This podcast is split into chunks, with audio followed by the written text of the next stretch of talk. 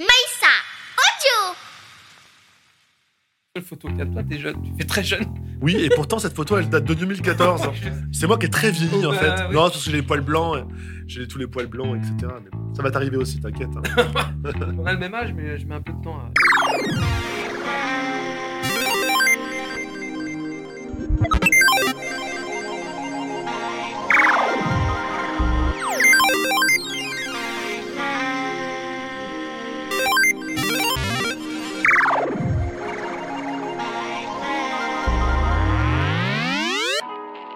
Aujourd'hui, on voyage dans le temps. Pierre-Alec Bédiard nous emmène dans les années 70 et 80 et nous replonge dans notre enfance avec Casimir, Gribouille, Le village dans les nuages et tant d'autres. Bon voyage. Bonjour les amis et bienvenue dans ce nouvel épisode de Soapy and Friends. Alors aujourd'hui, je vous propose un voyage dans les années 70-80. Nous allons retourner en enfance avec Monsieur Pierre-Alec Bédiard. Pierre-Alec, bonjour.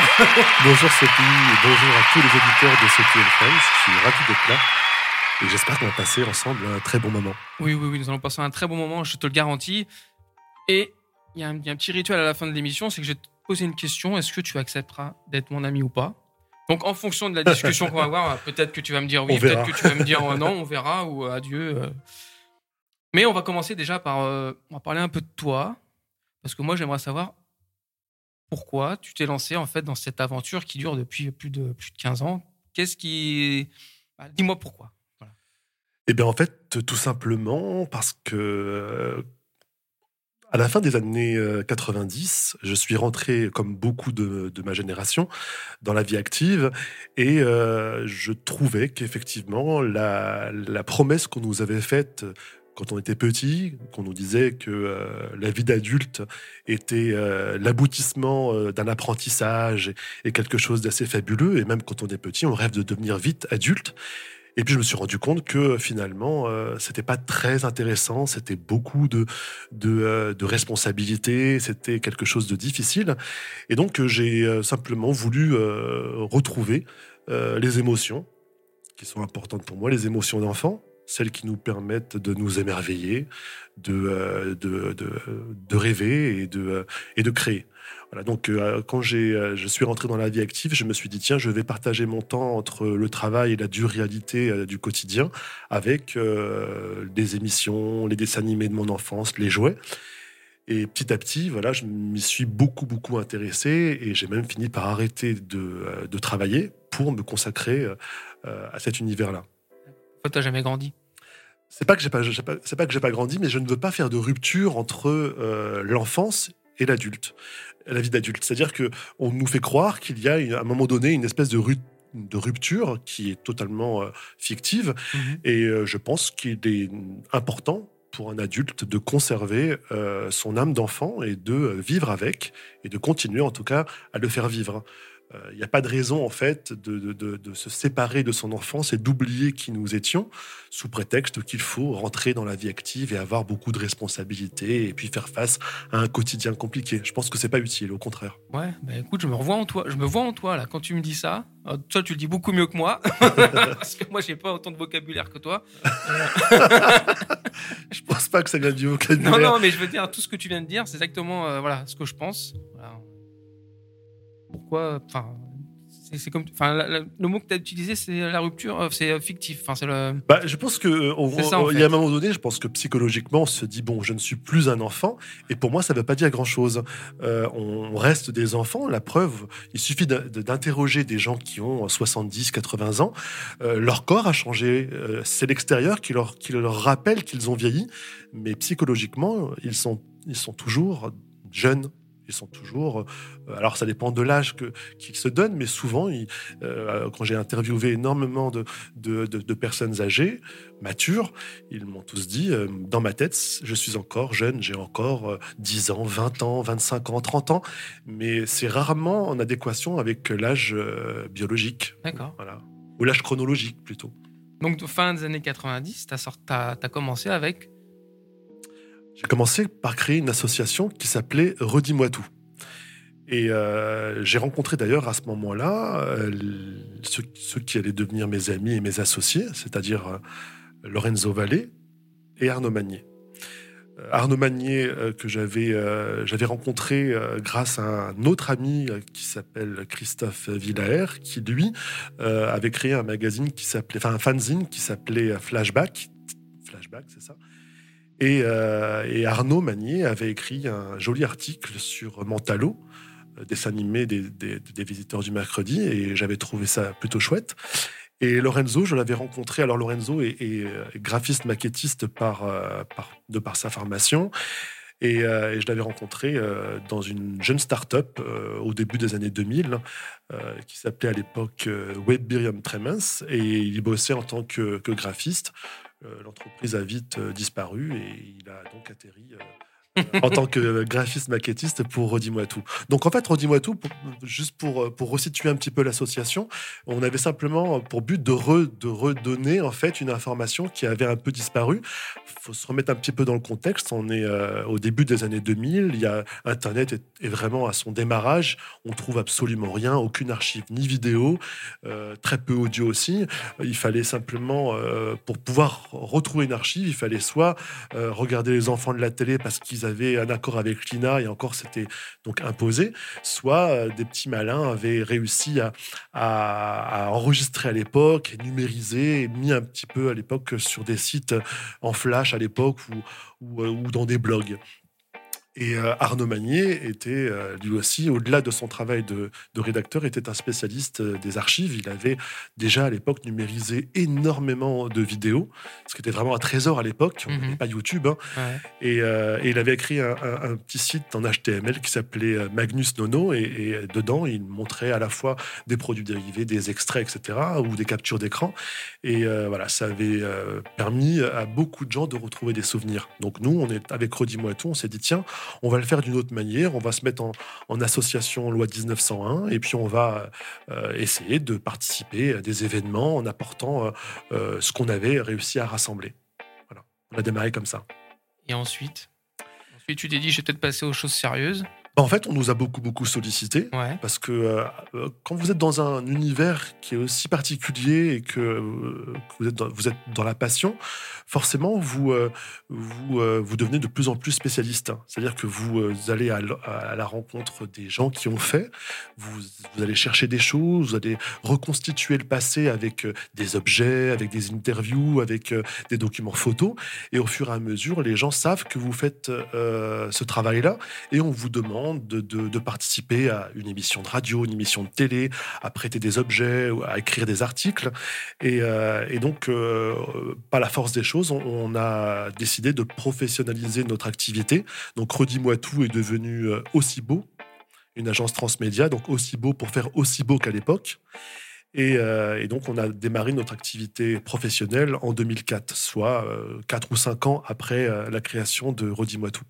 Et donc ensuite, tu t'es dit si je faisais peut-être un bouquin. euh, Comment tu t'es dit je, je- Non, tu t'es peut-être pas dit je vais faire un bouquin. Euh, Non, pas du tout. voilà. En fait, ce qu'il faut j'emploie des mots un peu crus, enfin un peu simples, mais euh, moi je préférais que tu m'expliques un peu plus. euh, Bah, en fait, par la, par la force des choses, euh, on, on- on a rencontré beaucoup de monde. Beaucoup de monde. C'est-à-dire que euh, c'est pareil, au début des années 2000, euh, le, euh, il y avait des, des- des métiers, des corps de métiers euh, qu'on ne connaissait pas bien, notamment celui de comédiens euh, spécialisés dans le doublage, ou non d'ailleurs, des comédiens qui, qui prêtent leur voix à, à des personnages euh, fictifs ou simplement redoubler soit des films, soit des dessins animés. On s'est dit, tiens, ce serait intéressant euh, d'aller les rencontrer parce qu'ils incarnent réellement les personnages que l'on a vus quand on était petit. Donc on a commencé ce travail-là dès 99 avec Arnaud et Lorenzo. On a décidé d'aller à la rencontre des, des comédiens de doublage. Donc on a commencé par euh, tout le casting de Goldorak. Malheureusement, depuis beaucoup ont disparu. Et euh, à l'époque, on avait très peu de matériel, donc on allait essentiellement enregistrer euh, avec un mini-disque les interviews. Pas que les comédiens de doublage, ceux également qui ont fait les adaptations, ceux qui ont participé de près ou de loin à, cet univers-là. Ensuite, on a rencontré tous les gens qui ont travaillé autour de l'île aux enfants, avec, euh, avec l'île aux enfants, le village en nuages ou d'autres émissions de Christophe Isard. Et au fur et à mesure, comme je vous l'expliquais, on est devenu un peu spécialiste. Et euh, quand on a professionnalisé notre activité, on s'est dit, tiens, euh, on va essayer de valoriser euh, ce patrimoine avec nos actions. Et on nous a confié ses propriétés. C'est-à-dire que, voilà, sous contrat, on nous a dit, voilà, vous pouvez valoriser au travers de différentes actions les, ces propriétés. Et valoriser une propriété, ça veut dire trouver euh, un moyen de leur redonner euh, vie ou de leur donner de la visibilité.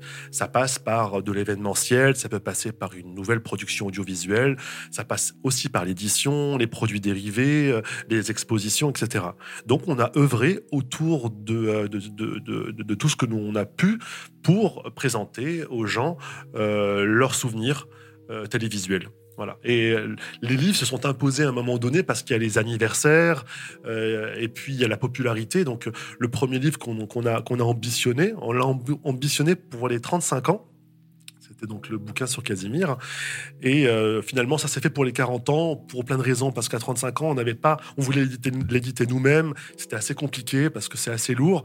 Et puis, pour un personnage aussi iconique que Casimir, je pense qu'il était important euh, de, faire une distribution, une diffusion euh, nationale et même dans les pays francophones. Donc euh, on a attendu un peu, on a fait les 40 ans et ce livre a été donc entièrement réalisé en interne, que ce soit écriture, mise en page, photo, etc. chez Ocibo et, et ça a été ensuite distribué, diffusé et fabriqué en France par Hors Collection, donc du groupe Editis. Et on a réitéré euh, deux ans après euh, avec euh, les visiteurs de notre enfance, qui regroupent en fait les huit années d'émission des visiteurs du mercredi et des visiteurs de Noël. On peut dire que ça a à peu près fonctionné? Oui, oui, ça, c'est- ça- c'est- le livre était, était assez Parce attendu. Je précise que je ne pas, je les ai pas. Non, mais tu, tu as le- l'exemplaire qui est là si tu veux jeter un coup d'œil. Oh là là là. là. En fait, non, il y a une petite surprise. On peut Ah. en parler tout de suite. Euh, J'ai fait, hein. voilà, on a fait une jolie dédicace avec un joli dessin sur nos années Casimir, euh, qui sera offert euh, sur concours euh, pour l'émission. Ah, c'est pas pour moi. Soapy and Friends. Non, mais on t'en apporterait un. pro- Faut- Si j'avais su que son anniversaire c'était hier, je t'en aurais apporté un. Pas grave. c'est pas grave. En tout cas, voilà. donc la valorisation pour nous est, est hyper importante puisqu'on se met au service en fait d'une propriété et d'une œuvre qui a, qui a, euh, qui a fait partie euh, de la culture populaire des années 70-80, la télévision ou autre. Et c'est vraiment pour nous quelque chose d'ultra important de respecter en fait le travail qui a été fait et de le restituer pour que tout le monde puisse le réapproprier. Donc on parle pas de nous, on ne parle que de l'émission et des gens qui ont fait l'émission. C'est pour ça que je pense que nos livres ont rencontré du succès. C'est-à-dire que quand vous l'avez entre les mains, on raconte, on raconte pas notre histoire, on raconte l'histoire de tout le monde, celle qui a permis aux gens de rêver pendant toutes ces années. Si ça a aussi bien fonctionné, c'est peut-être parce qu'il y avait de la demande, quelque part. Il y avait une demande forcément, parce que quand vous retrouvez un souvenir euh, tel que vous l'avez euh, vécu, euh, ça devient le souvenir de, tout le monde. Et du coup, le livre, euh, les livres ont rencontré un, vif succès, je pense, par rapport à ça. On a aussi eu une couverture médiatique assez chouette, grâce à notre attaché de presse Mona de l'époque, et qui avait fait un excellent travail. Donc tout ça a contribué au succès, au succès de nos livres. On va faire une petite rubrique. on va mettre un petit peu de côté ce, que tu, ce que tu vas faire ou ce que tu as fait. Je vais te poser, des, je vais te je vais te donner des noms, des verbes ou des. Tu vas me dire si pour toi c'est ami ou ennemi. Casimir, C'est mon ami pour la vie. pour la vie? Pour la vie. Casimir, euh, si, si vous voulez, c'est quand même... vraiment sym- c'est ton symbole? Enfin, c'est ton. Oui, c'est vraiment le Alors, fil je parle pas conducteur. physique. Hein. Euh, pas. Presque. Attendons encore quelques années. Euh, Casimir, en fait, c'est. euh, je vais vous donner quelques exemples de, euh, l'intérêt autour des années 70-80 pour mon équipe. Arnaud a fixé en fait ses souvenirs sur, sur Goldorak, Albator, Capitaine Flamme, donc des licences plutôt dirigées pour les garçons quand on a 8, 10, 12 ans. Euh, Lorenzo aussi, plutôt euh, sans Koukaï, etc. Moi, j'ai plutôt fixé euh, mon intérêt autour de la petite enfance, voilà, ce qu'on appelle le preschool, avant 7 ans. Donc, je me suis plutôt concentré sur Casimir, Maya l'abeille, Rue Sésame, Heidi, donc des, des propriétés vraiment pour les tout petits. Parce que je pense que pour moi, c'était euh, ce qu'il y avait de plus merveilleux quand on a cet âge-là, Mhm. c'était de pouvoir rêver de partir à la montagne montagne avec Heidi, euh, d'aller se reposer dans l'île aux enfants et jouer avec tous les, les merveilleux jouets euh, du kiosque de Julie. Et puis, euh, voilà, de s'amuser avec, euh, avec Vic le Viking. Ça, c'était pour moi important. Donc, Casimir, si vous voulez, j'étais vraiment tout petit. Et donc, j'ai fixé cette espèce de gros personnage orange, cet univers très rassurant, en tout cas qui se voulait rassurant. Euh, voilà, donc Casimir, oui, ami pour la vie. Bah, vieillir alors. Vieillir. Grandir. Euh, c'est une notion particulière parce que, comme je vous l'expliquais tout à l'heure, moi je n'ai pas fait de rupture, donc vieillir, ça ne veut pas dire grand-chose. D'accord. Alors, si on parle de vieillissement physique, là, il n'y a pas de doute. Les- pas. Les enfants nous, nous, nous rappellent toujours qu'on est, qu'on est, qu'on est de plus en plus vieux. Par contre, euh, si vous voulez, la, la, la flamme, euh, celle qui nous permet aujourd'hui de, con- qui nous permet aujourd'hui de continuer, elle est toujours là. Donc cette flamme-là, elle vient bien de la petite enfance ou de l'enfance. Donc vieillir, pour moi, ça n'a pas, ça n'a pas beaucoup de signification. La flemme? Est-ce que, est-ce que Pierre Alec est un flemmard Non, là pour le coup, c'est pas, pas du Non. tout, du tout. Non, ça me ressemble pas. Je, je, je suis pas un flemmard. c'est un tout. ennemi pour. Non, Non, c'est pas- sonne jamais à ta porte Non, ça sonne. Ça, ça fait pas, ça fait pas partie de mon Comment mode de fonctionnement. non, mais c'est, si vous voulez, c'est comme ça depuis toujours. J'ai, Ouais. euh, je dors très peu, je travaille beaucoup, et, euh, et euh, c'est pas, c'est pas une volonté, c'est un mode de fonctionnement qui date d'il y a très longtemps, et c'est ce qui me permet aujourd'hui de faire autant de choses. euh, et c'est ce qui m'a aussi, malheureusement, aussi beaucoup fatigué. Mais euh, non, la flemme, ça fait Non, vraiment pas, partie de mon La vocabulaire. fatigue, ça se voit pas. C'est vrai, je suis un, peu- je suis un peu Au, survolté. au podcast, ça se voit pas. Au podcast. Et donc, bah, du coup, j'allais te poser une question si tu avais un dessin animé particulier, mais bon, je, je pense que tu as déjà répondu, c'est Casimir euh, au la main. Euh, alors c'est pas un dessin animé parce que c'est- on est, on est dans, le- on est dans le dans dessin. les- Alors il y a les dessins animés de la petite enfance, ceux que je suis encore capable de regarder avec un émerveillement total. Ça va être euh, Heidi, Rémi sans famille, Tom Sawyer, ce genre de dessins animés qui se regardent vraiment vraiment avec passion. Euh, chaque année, je, je regarde tous les toutes les saisons. Chaque année, je répète ça.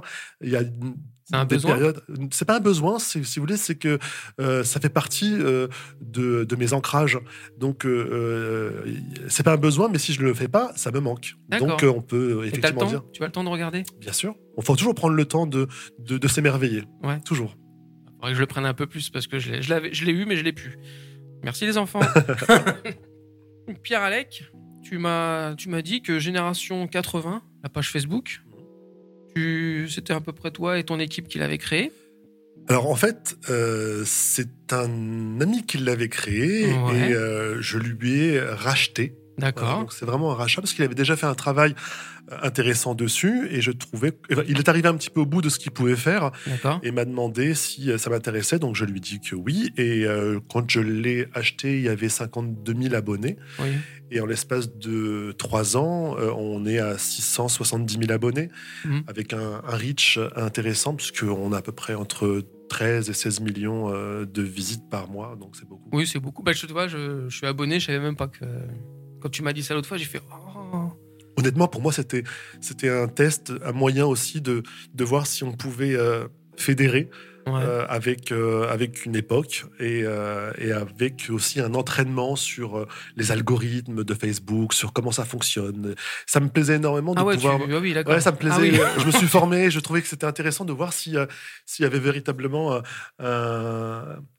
un, intérêt à, appliquer des méthodes autour des réseaux sociaux. Et euh, comme on avait plusieurs pages qui fonctionnaient pas trop mal, euh, et puis, euh, mais bon, qui ne, qui ne généraient pas autant de visites, je me suis dit, est-ce qu'avec une méthode, on arrivait à, à- à développer une audience? Et ça a été le cas, puisque euh, Génération 80 a très vite euh, cartonné. On a atteint des, des, des- des- des sommets avec certaines publications. C'était assez fabuleux. Et puis là, on va effectivement maintenant. euh, on est arrivé un petit peu au bout de ce qu'on était capable de faire sur cette page-là. Et on- elle va donc se transformer et elle va devenir G80. euh, cult- euh, culture pop pour tous, voilà. C'était ça que, que la base. Là, on est en train de travailler sur la charte graphique, on est en train de travailler sur le contenu, puisque l'objectif c'est de créer du contenu D'accord. 100% maison. Là, on était plutôt sur, euh, sur- comme beaucoup de pages des années 70-80, et on était là pour rappeler un petit peu aux gens ce qu'ils avaient connu avec des choses existantes. Là, on voudrait le faire d'une autre manière, avec euh, de la véritable création de contenu. Donc, on est en plein dedans. J'espère, euh, j'espère qu'à la fin de l'année, on va pouvoir lancer la nouvelle formule. D'accord. Création audio, vidéo, un peu de tout. euh, essentiellement vidéo, ouais. puisque l'objectif c'est de, euh, euh, d'intéresser les gens avec des vidéos courtes de 3 à 5 minutes. Donc on a pas mal de, de- on a, on a j'ai, développé un concept avec mon équipe sur lequel on a beaucoup travaillé sur sur une régularité de publication avec des thématiques de vidéos et présenter des gens, présenter des recettes, etc. Mais toujours sur la culture populaire des années euh, 70, 80, 90. T'arrêteras jamais de travailler du coup. Bah tiens, c'était ça ma dernière question. La retraite. Ni ami, ennemi. Euh, alors, pour le coup, la retraite, pour moi, ça veut rien dire du tout, Ouais. euh, parce que ça veut dire ambitionner, quel- enfin, ambitionner de s'arrêter pour faire quelque chose que l'on aime, euh, Ah, les hobbies. Je fais déjà ce que j'aime. J'ai arrêté de moi de travailler pour faire ce que je fais aujourd'hui. Donc aujourd'hui, je ne considère pas que ce- que c'est du travail. C'est simplement euh, euh, au quotidien quelque chose qui m'anime et qui me fait plaisir. Donc j'espère le faire le plus longtemps possible. J'ai d'autres hobbies que j'arrive à, heureusement à mettre en place et à faire. Mais euh, non, la retraite, euh, j'espère pas. euh, j'espère pas parce qu'en plus j'ai des exemples autour de moi depuis tout petit où les gens se mettent à la retraite et disparaissent de- deux ou trois ans plus tard. J'ai pas envie Oui, de, visualiser ça. Donc je, je, je, je préfère ne même pas envisager une quelconque retraite. Toi, tu vas travailler jusqu'à 100 ans, quoi. Si tu peux, tu travailles jusqu'à 100 ans. Je ne sais pas si j'arriverai. arriverai. En tout cas, je, je n'ai pas programmé d'arrêter de faire ce que je fais. C'est plutôt ça. Par contre, moi, ouais. Moi, j'ai vraiment prévu d'arrêter de travailler à 60. euh, je sais plus combien on en est là, mais. C'est pas.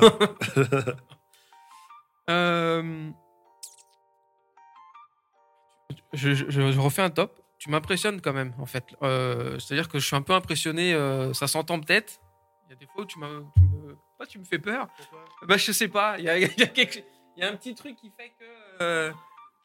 Euh, Désolé. Ouais, ouais. Ah, non, non, je non. veux pas te faire peur. euh, Non, non, tu me fais pas peur, mais c'est. J'en ai reçu des invités et j'avoue que. Je. J'avoue que.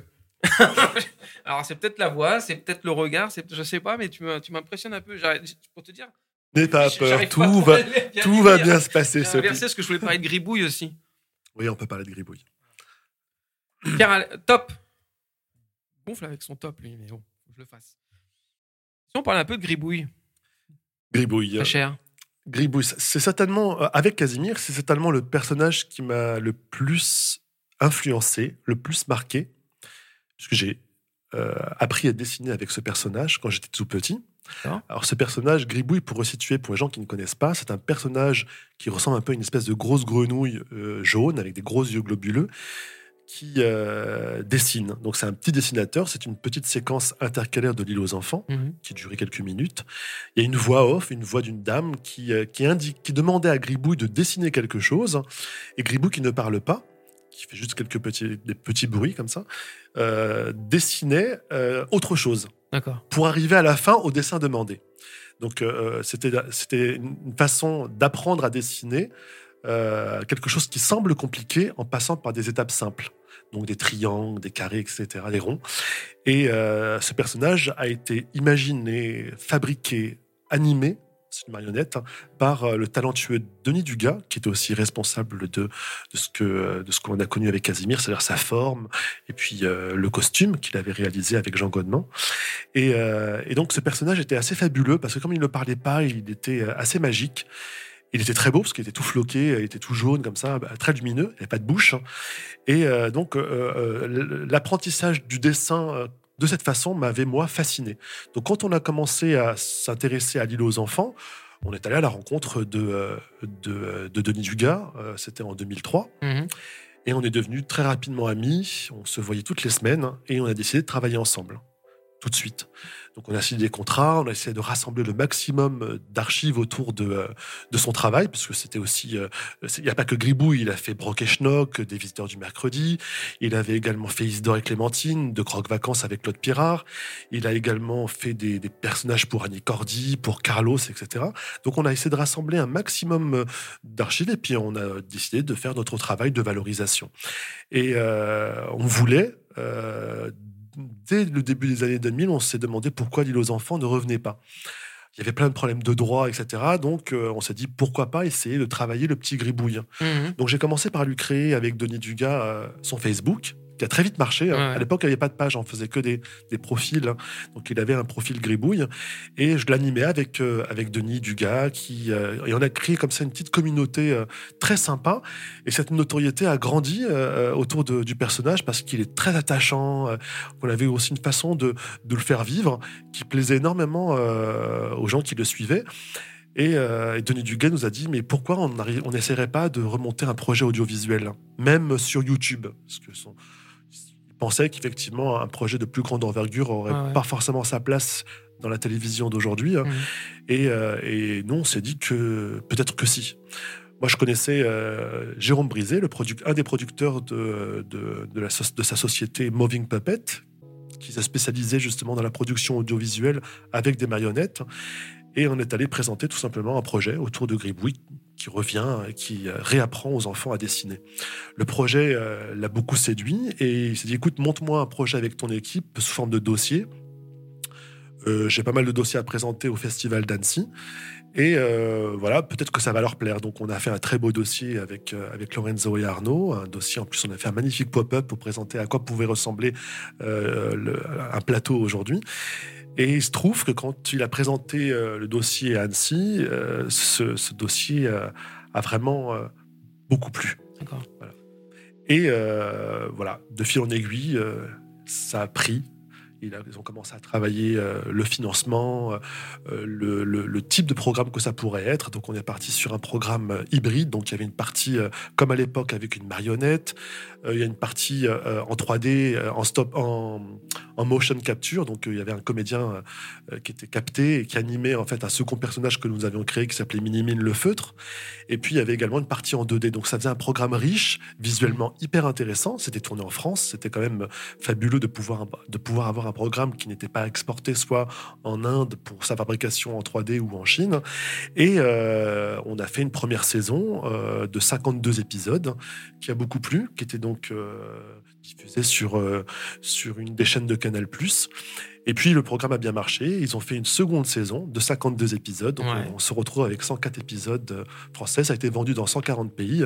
Et ça s'appelle Bonjour Gribouille, je dessine, tu devines. Et ça a été euh, bien sûr fait euh, sous, sous, la, sous la, la direction de, de, de Denis Dugas, le créateur, pendant tout le process. Une petite fierté, du coup, là. Oui, parce qu'on a Nono au générique. Et Ah. pour nous, euh, alors, c'est- vraiment le, le truc sympa, c'est qu'on avait à l'écran tout ce qu'on avait pu dessiner, parce qu'on est responsable avec Lorenzo de, de tout ce qui est décor, personnages, etc. Et, de, de- et on l'a fait en parfaite collaboration avec Denis. Donc, euh, Denis était ravi de pouvoir retourner sur un plateau euh, physique. Parce que- c'était ce qu'il avait toujours vécu, euh, et ne pas lui dire bah écoute, tu pourras pas aller visiter le plateau parce que c'est fait en Inde de, sur des batteries de, de- d'ordinateurs en 3D. Là, c'était vraiment découvrir en plus. Denis était quelqu'un de, euh, de, de très curieux. Et là, voir la motion capture, la 2D, la 3D, l'animatronique, l'animation traditionnelle, le fond vert, euh, une cinquantaine de personnes qui s'agitent autour du plateau, euh, c'était pour lui euh, fascinant. Donc, il, était, euh, il est venu plusieurs fois au tournage. Ça se déroulait à, Gennevilliers. Et, euh, nous, il nous remerciait parce que pour, pour euh, au-delà de l'aspect financier, c'était pour lui un cadeau de revoir son personnage euh, 35 ans plus tard euh, dans de magnifiques conditions. Donc pour nous, euh, bon, Denis nous a quittés il y a quelques années, Mhm. mais il a pu revivre ça euh, avec nous et c'est là où est plutôt notre grande fierté. Euh, voilà, même si on est content d'avoir nos, nos noms génériques, on est surtout euh, heureux d'avoir permis à, à- Denis de, de retrouver son personnage et de revivre ce qu'il avait vécu euh, 35 ans avant. Il y a d'autres personnages que tu aimerais refaire revivre Que t'as pas. Que t'aimerais ou que t'as pas pu ou que t'as pas voulu Alors, sais bien sûr, nous, nous, si on peut donner euh, une seconde, enfin, si on peut participer à donner une seconde vie euh, à des personnages euh, emblématiques de notre enfance, on le fait volontiers. Après, c'est toujours difficile de convaincre. On a beaucoup, beaucoup travaillé sur Watu Watu, Mhm. dont, nous avons la licence, et euh, ça, a été, fabuleux parce que euh, a travaillé avec le créateur qui s'appelle euh, Hubert Ballet. Et qui est un personnage extraordinaire. Et euh, Hubert Ballet, voilà, a tout fait avec nous pour relancer une production autour de Watu Watu. On a eu des touches incroyables avec France Télévisions, etc. On a fait un beau travail, on a fait un très beau dossier, on a restylé, mais en, conservant toute la, tout l'état d'esprit, en tout cas, Ouais, de. le plus dur, du- c'est de garder l'état. voilà. Oui, on, a- on s- on doit toujours s'adapter un peu. Ça, on l'a fait pour, euh, pour, euh, pour, Mhm. euh, pour, Gribouille. Il faut toujours trouver une- un compromis. Euh, on lui a rajouté un corps avec des jambes pour qu'il puisse se déplacer à Gribouille, avec l'accord de, de, de, de, de Denis Dugas. Mais pour Watou Watou, c'était pareil. Il fallait restyliser un petit peu, euh, mais sans dénaturer. Et pour ça, il faut avoir l'accord des auteurs. Donc là, pour le coup, c'était Hubert Ballet et René Borg, que, Mhm. que tout le monde connaît avec euh, toutes ses créations comme Oum le Dauphin ou Ulysse 31, etc.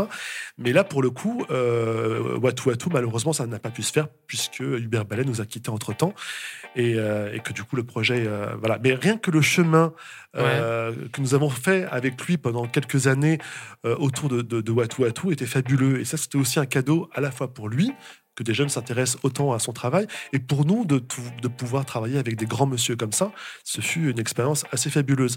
Après, bien sûr qu'on a des envies. euh, Là, on est en train de travailler avec Jérôme Brisé, donc euh, le- le- producteur, coproducteur de, de No Moving Puppet et de Gribouille. Euh, on est en train de travailler sur le retour de l'île aux enfants depuis quelques temps, et c'est en bonne voie. D'accord. Donc là, on aimerait bien retrouver euh, cette, euh, cette émission fabuleuse de Christophe Isard, cette parenthèse qui permettait aux enfants de respirer après l'école. On aimerait bien pouvoir refaire ça. Donc, on est en train de travailler dessus. Après, Isidore et Clémentine, on, a- on adorerait aussi leur donner une, une seconde vie. Euh, voilà, c'est toujours, toujours dans, dans- dans les tiroirs. Certains sont plus avancés que d'autres, mais ça fait partie de la valorisation. Sortir en télé ou juste En télé. En, télé? En télé, Ah oui, Mm, mm. C'est un gros, gros projet. d'accord. Comme Gribouille. Gribouille, on n'a pas eu la chance de l'avoir sur une chaîne hertzienne. Ça nous aurait fait une exposition plus importante. Mais euh, Casimir, on, on envisage de l'hertzien pour pouvoir avoir, comme à l'époque, une véritable audience.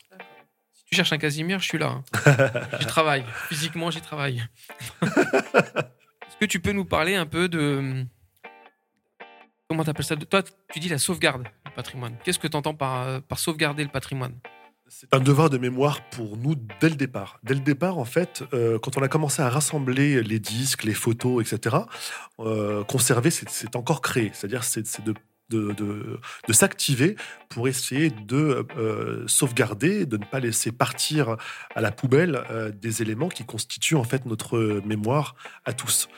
Euh, donc on a œuvré avec euh, l'équipe et aussi euh, beaucoup de gens qui ont compris notre démarche et qui nous ont légué, donné, vendu des, soit des objets, soit directement des, des, des, des ch- des choses qui venaient des, des tournages, ou, comme les marionnettes, les accessoires, etc.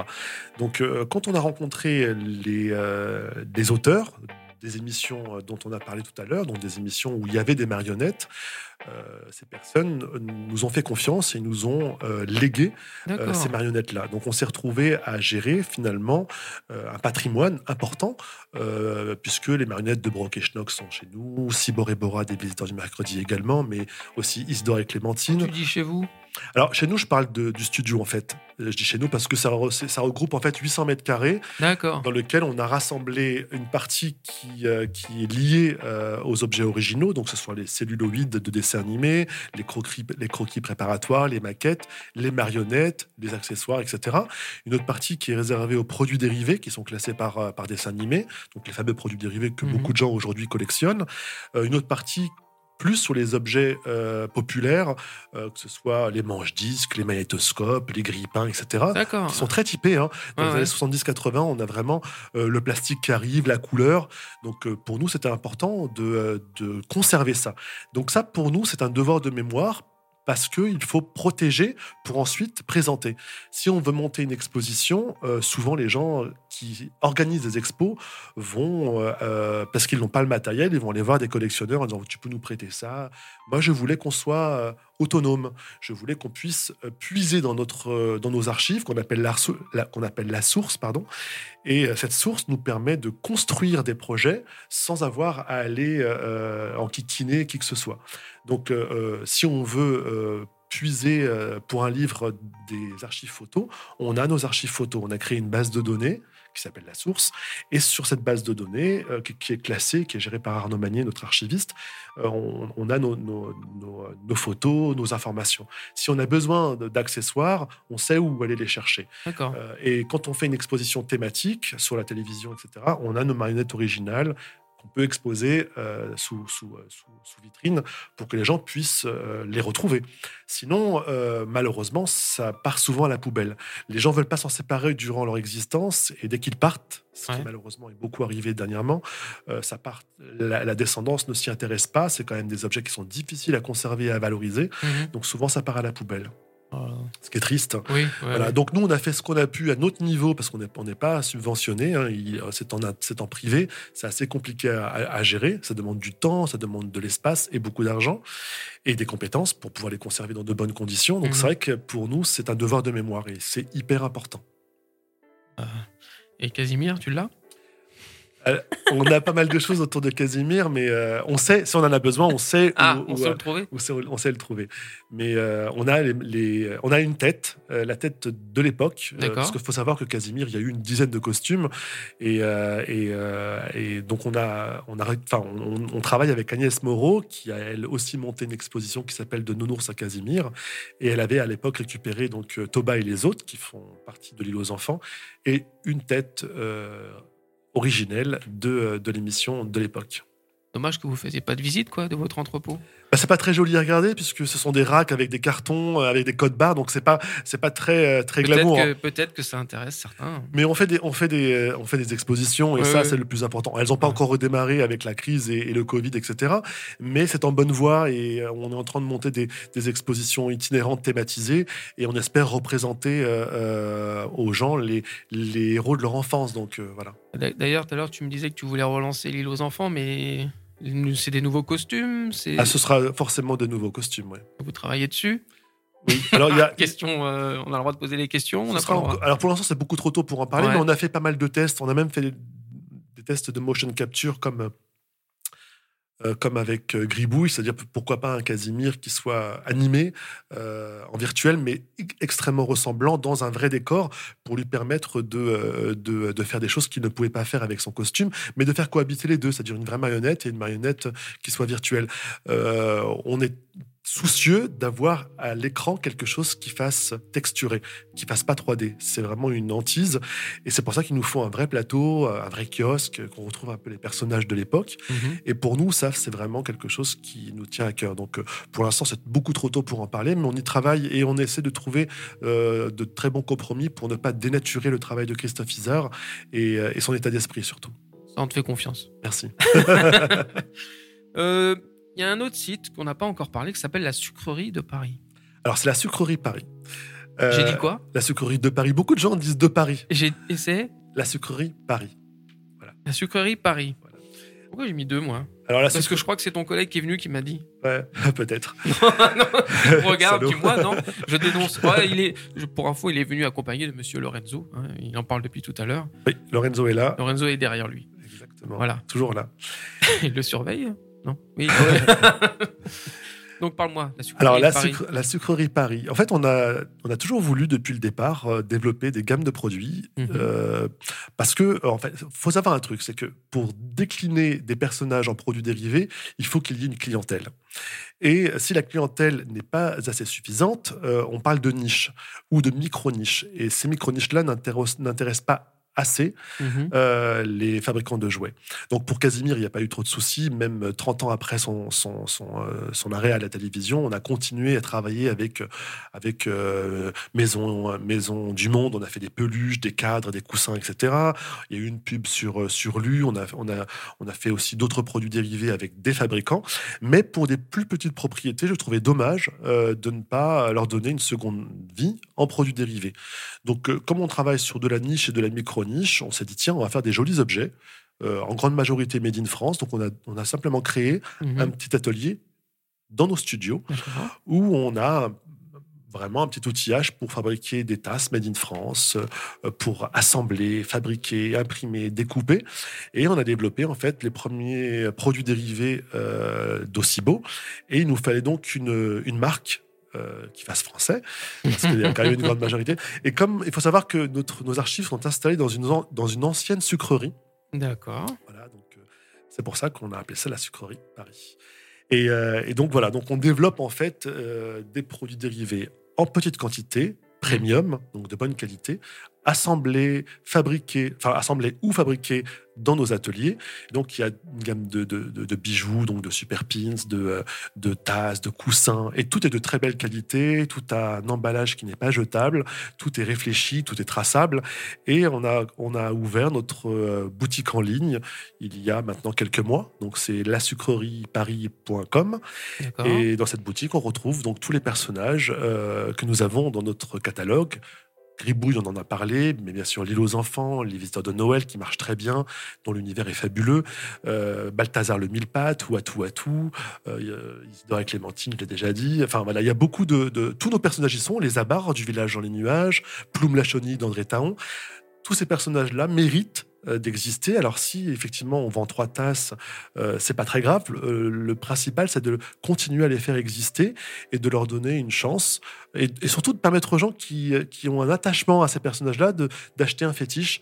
Donc du coup, on leur propose des produits sur notre boutique. Donc on est très content. Ça a démarré pas trop mal. Ouais. Et bon, il nous faut un peu plus de visibilité. Il faut qu'on ait une stratégie un peu plus de visibilité. Bon, par manque de temps, essentiellement, on n'a pas encore eu le temps de beaucoup beaucoup communiquer, mais déjà le bouche à oreille euh, et, puis la qualité de nos produits ont fait qu'on euh, commence à avoir une clientèle. les collectionneurs de base, enfin les, vrais collectionneurs savent en général. Euh, oui, ils, sont, ouais, alors c'est vrai qu'il y a des gens qui collectionnent toutes nos tasses, ça nous a beaucoup surpris, mais mhm. pourquoi pas Elles sont suffisamment jolies pour être collectionnées. Il y en a qui collectionnent les pop et qui les accumulent sur les murs. Il y en a qui, qui, accumulent et qui collectionnent nos tasses. Elles sont très belles, elles ont été étudiées pour, pour être conservées dans leur boîte si on ne veut pas les sortir. Donc c'est vrai qu'on a été très surpris par euh, tous ces gens qui les collectionnent. Mais après, vous avez tous les gens qui veulent juste un, souvenir. Donc qui passent sur notre boutique, ils offrent une tasse de Casimir, de Gribouille, de, de, de Watou Watou. Euh, parce que ça, ça, ils veulent juste euh, déjeuner le, matin avec un souvenir de leur enfance. Et ça, c'est chouette. C'est chouette. Tu m'en as ramené une euh, oui, mais elle n'est pas pour toi. Oh, bah, elle, elle, est, elle, est, pour un concours. en fait, t'es venu. Euh, je ne suis pas venu les mains vides, mais je suis là pour. moi, oui. je suis, eh, non, mais je suis là pour gâter tes auditeurs. C'est vrai, c'est vrai, c'est vrai. Voilà. Mais moi, moi, je suis un collectionneur, donc moi, euh, tu peux me donner ce que tu veux, je le mettrai toujours en vitrine. Dès que ça a un lien avec mon enfance, parce que quand je dis tout ce que tu veux, on passe en flamme non plus. Mais moi, je suis un collectionneur. Moi, mais je suis le, mais moi, je suis le collectionneur qui malheureusement s'éparpille, c'est-à-dire qu'il voit un truc qui lui plaît d'une licence, j'achète, puis après je vois une autre et j'achète. Du, du, coup, je finis jamais mes collections. Il bah, n'y a pas à les finir. De toute façon, ce qu'on parle de souvenirs, après, euh, finir des collections, ça ne veut pas dire grand-chose. Bah, en plus, la, la fin, c'est quand même la mort de quelque chose. Et là, les gens n'ont pas envie de, de, Les collectionneurs, généralement, ont envie d'accumuler pour s'entourer d'objets liés à leur enfance. Mais il n'y a pas vraiment de fin. C'est-à-dire que c'est le principe même de la collection ou de la silugomanie. C'est quand même aussi une petite pathologie, c'est de, de, vouloir accumuler des choses euh, de façon répétitive comme ça pour... Ah, c'est ça que j'ai. C'est ça la maladie. beaucoup. c'est un, c'est un symptôme assez Chérie, si tu m'entends, voilà, je suis malade. On va pas tomber dans la maladie, mais c'est, si vous voulez, c'est un, comportement compulsif, c'est vrai. C'est quelque chose qui est euh, significatif. Mal au portefeuille. Voilà, ça, coûte cher, ça c'est chronophage et ça prend beaucoup de place. Et quand on est en famille, ça plaît pas toujours à, l'épouse, enfin au conjoint ou à la conjointe. Ça lui plaît, mais voilà, j'ai une pièce en fait dédiée à ça, voilà ça apporte du plaisir et que c'est pas une contrainte, c'est chouette. Ah non, c'est pas une contrainte, c'est juste qu'on part plus en vacances. Donc, pour elle, ça doit être une contrainte.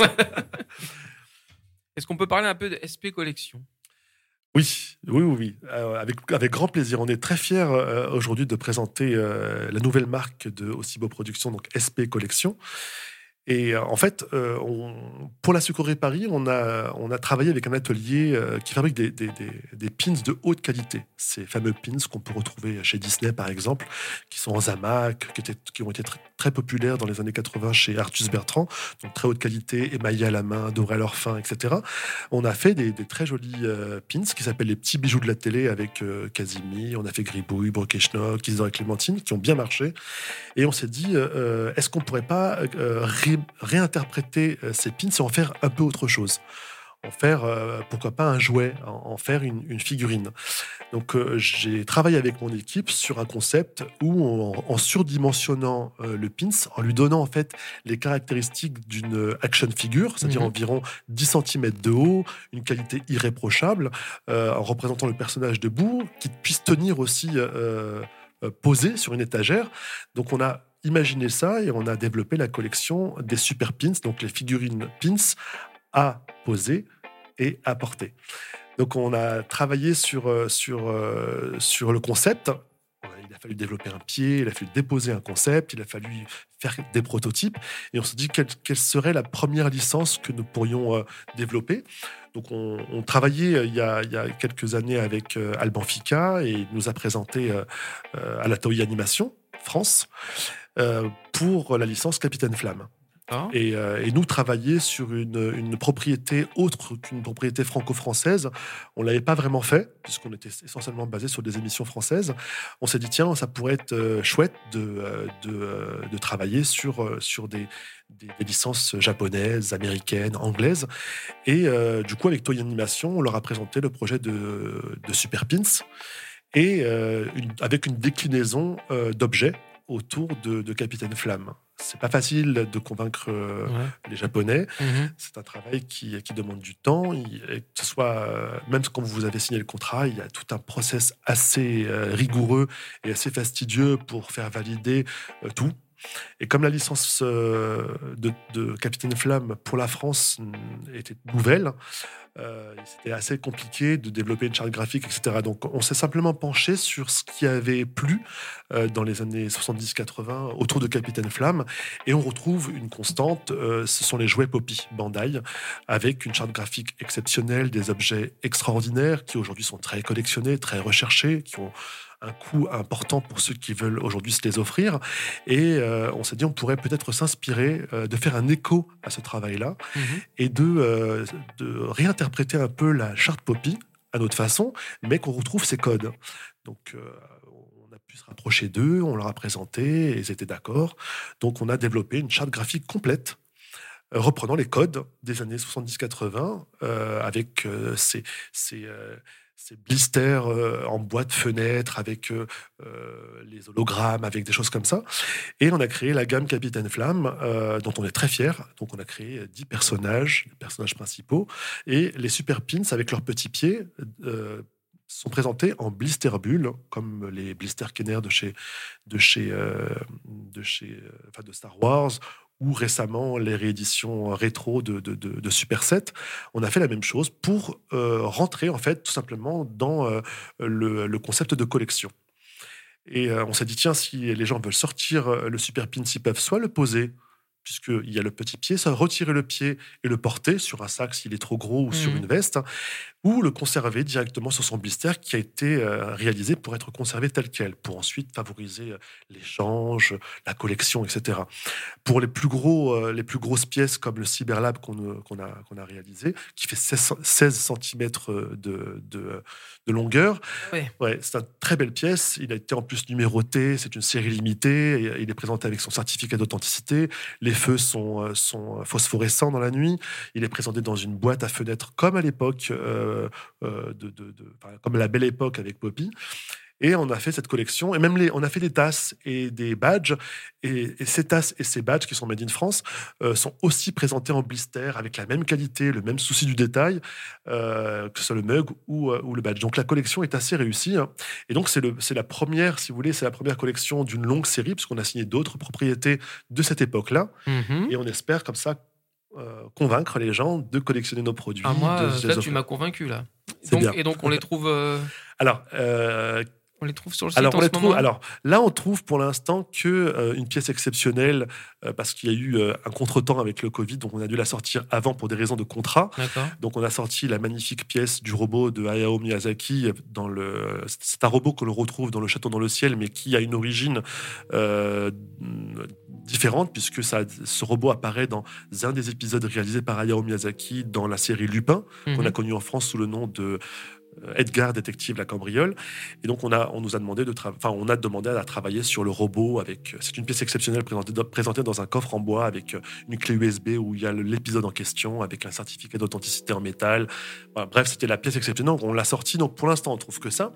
Mais mm -hmm. dès mardi, euh, on va retrouver l'intégralité de, euh, de la collection euh, non, pas l'intégralité, pardon. On va retrouver une partie de la collection Capitaine Flamme, puisque les, les super pins vont sortir au fur et à mesure de l'année 2023. Voilà. Euh, à part Capitaine Flamme, est-ce qu'il y a d'autres licences que tu, enfin que vous, toi et ton équipe, allez, allez attaquer? Alors oui, on a, on On a vraiment, on a vraiment envie en fait de, euh, de faire en sorte que, euh, que cette collection se développe et qu'on ait un maximum euh, de, de souvenirs, pas que du dessin animé. Donc l'objectif, c'est d'essayer de créer des, des super pins autour de la culture populaire, Mhm. toujours présentés en blister ou en bas de fenêtre. Et euh, on, vient de faire une très belle collaboration grâce à Alban Fika, encore, qui nous a permis de rencontrer euh, le musicien artiste DJ euh. Et, euh, et on a pu. euh, beaucoup de gens qui, le, qui le suivent et le connaissent savent que euh, Kavinsky est un personnage euh, qui apparaît dans, dans ses clips, qui est assez fabuleux, qui porte un teddy rouge et noir, etc. Donc, ce personnage qui est devenu assez iconique pour les gens qui le, suivent, on a voulu en faire aussi un super pins.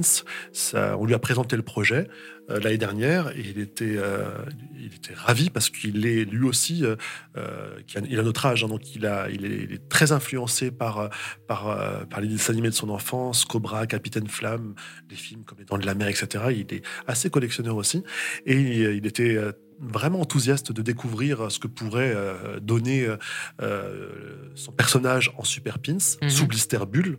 Euh, on lui a aussi présenté Capitaine Flamme, on avait déjà les prototypes, donc il était euh, euh, très très enthousiaste. Et voilà, tout au long de l'année, euh, il a suivi le projet, il a participé euh, énormément à, à ce que cela ressemble à ce qu'il avait aussi lui en tête.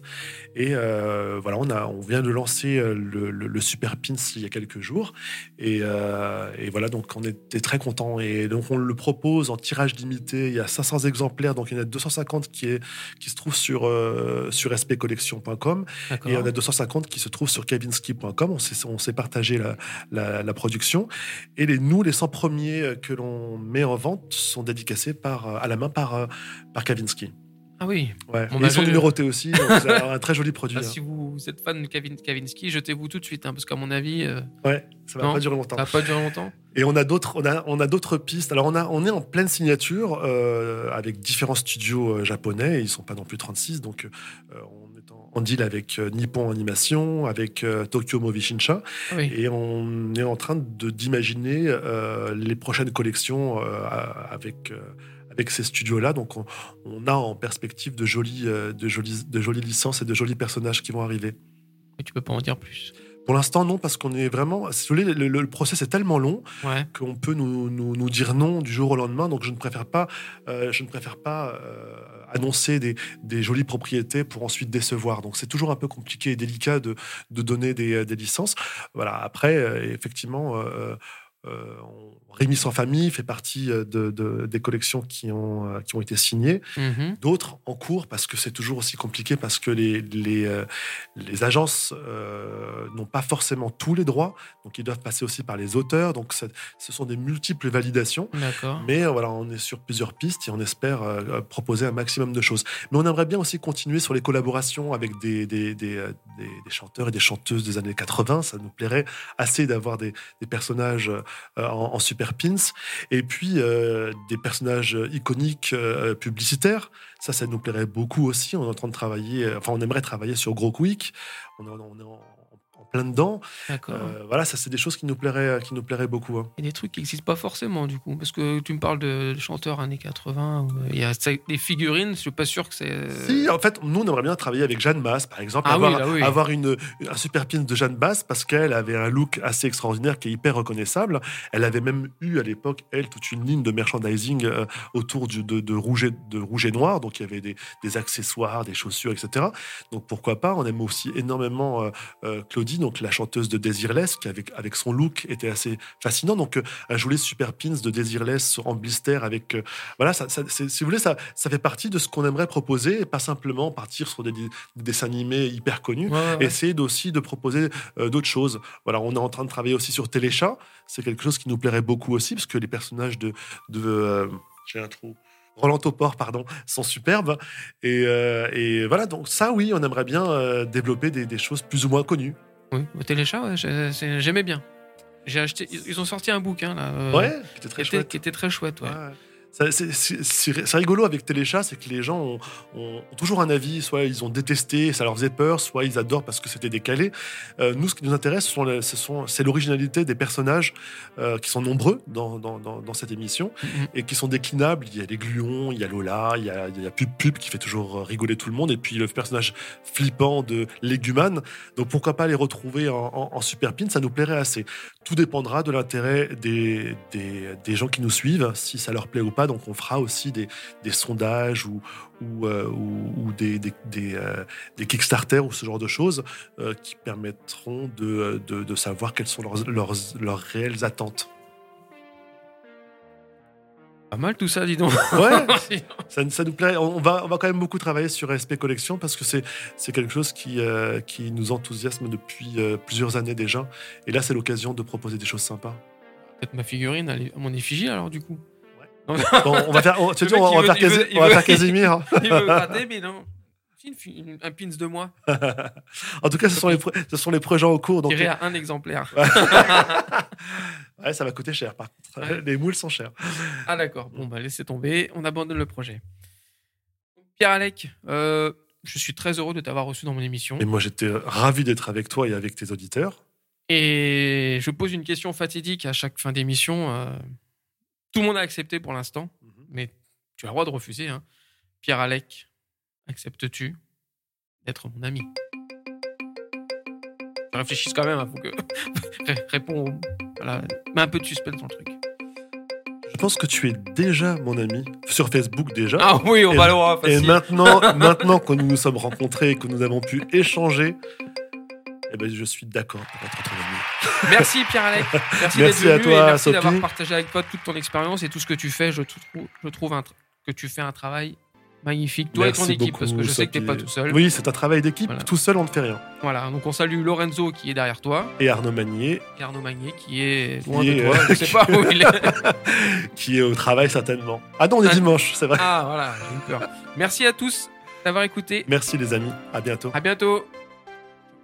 Ce podcast est présenté par Sopi, produit par, Maïssa Audio. Enregistré et réalisé par Franck Philoxène. Au studio, Louis Aragon